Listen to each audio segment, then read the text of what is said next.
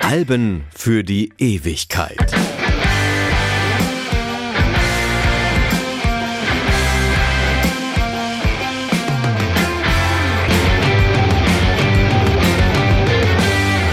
Hallo, mein Name ist Martin Busch und ich möchte heute über ein Album sprechen, das weder das erste noch das letzte Album der Band ist. Es ist nicht das meistverkaufte und es hat auch nicht die höchsten Chartplatzierungen erreicht. Aber ich behaupte, es ist das Wichtigste.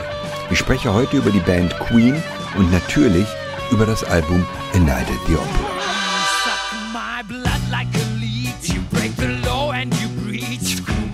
till it hurts.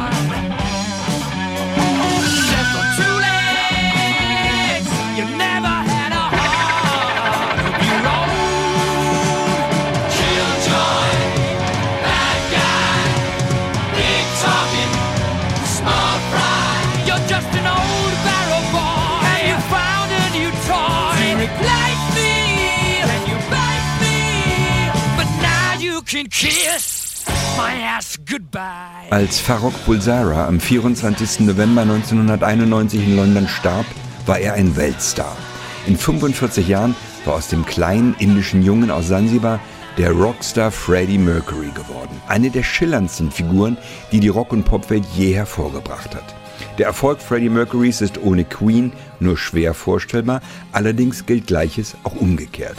1970 hatte Mercury gemeinsam mit Brian May und Roger Taylor die Band Queen gegründet. Als knapp ein Jahr später mit John Deacon auch noch der passende Bassist gefunden war, hatte sich Queen komplettiert.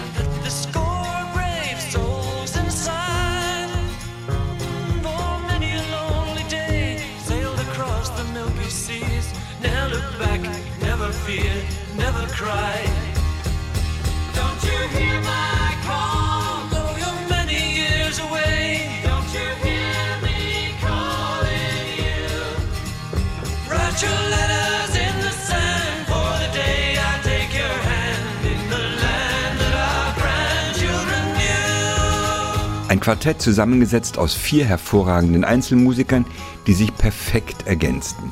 Die individuellen Qualitäten werden besonders offensichtlich, wenn man sich die Songschreiber bei den bekannten Songs der Band ansieht. Freddie Mercury komponierte We Are the Champions und Bohemian Rhapsody, Brian May We Will Rock You, John Deacon Another One Bites the Dust und Roger Taylor Radio Gaga. Alles Riesenhits der Band, die deutlich machen, dass Queen ein echtes Kollektiv war. Es gab keine Mitläufer. Und doch war Freddie Mercury unter den gleichen noch ein kleines bisschen gleicher.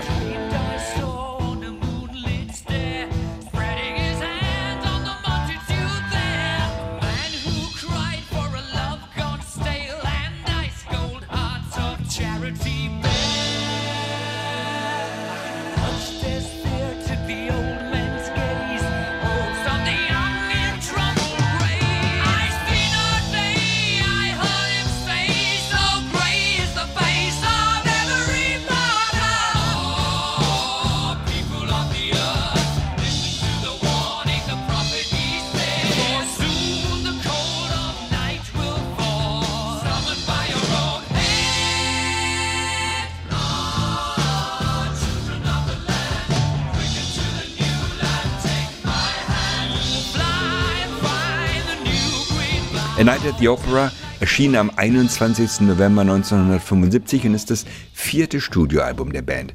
Queen haben sich in diesen fünf Jahren deutlich entwickelt und scheinen nun mit A Night at the Opera ihre Bestimmung gefunden zu haben.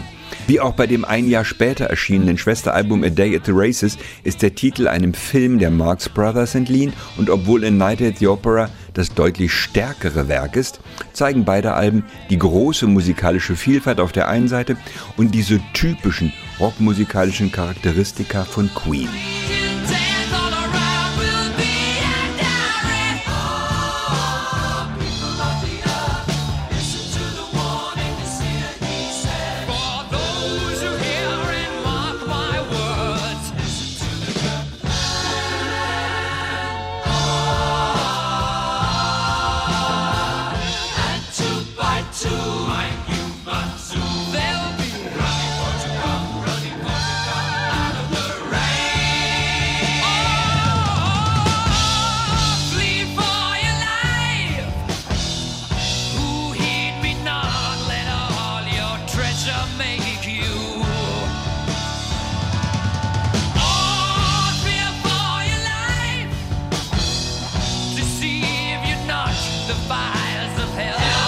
Verantwortlich für diese Charakteristika sind drei wesentliche Elemente, die Komposition, die Arrangements und die Produktionstechniken und schließlich der Gesang.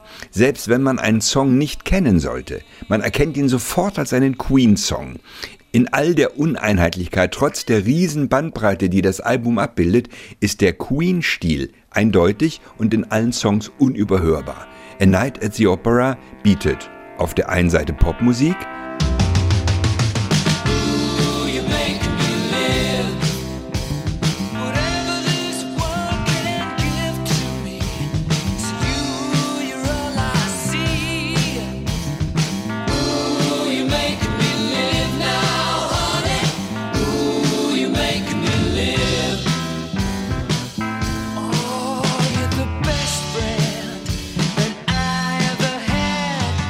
aber auch völlig Popmusik untypischen Music Hall Ragtime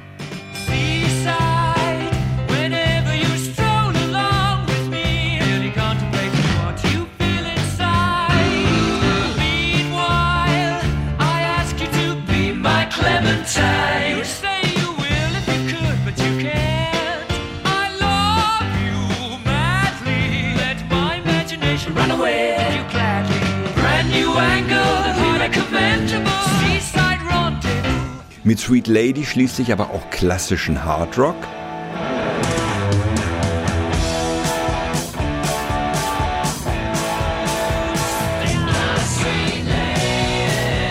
Though it seems like we wait forever, stay sweet, baby. Believe and we've got everything we need. Und dann auch noch ganz große Oper. I see a little silhouette of a man. Scaramouche, Scaramouche, will you do the fandango? Thunderbolt and lightning, very, very frightening me. Galileo, Galileo, Galileo Figaro. Magnifico! I'm just a poor boy, nobody loves me. He's just a poor boy from a poor family, sparing his life from this monstrosity. Easy go. Will you let me go? Bismillah. No, we will not let you go. Let him go. Bismillah. We will not let you go. Let him go. Bismillah. We will not let you go. Let me go. We'll not let you go. Let me go. We'll not let you go. Let me go. Oh, mia. Allein mit diesem Song, der erste Nummer 1 Hit in den Singlecharts, haben sich Queen ein Monument gesetzt. Bohemian Rhapsody ist eine Hommage an die italienische Oper des 19. Jahrhunderts in der Melodie, im Aufbau, im Wechsel zwischen dem Sologesang und dem bestätigenden Chor. Freddie Mercury hat sich hier schamlos an den Stilmitteln italienischer Opernkomponisten bedient und damit eine neue Rockmusik des 20. Jahrhunderts geschaffen.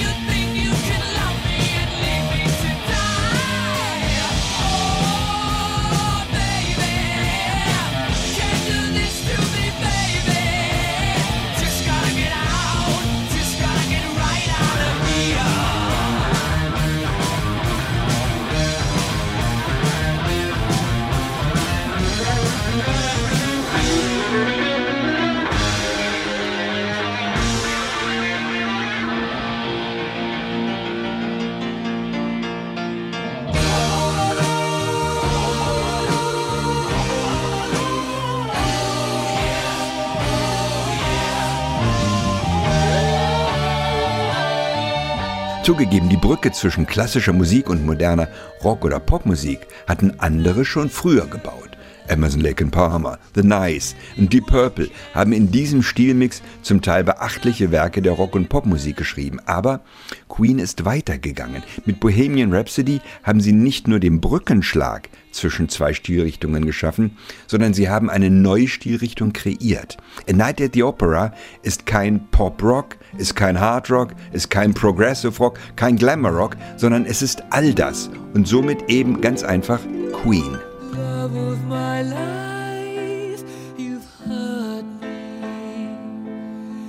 broken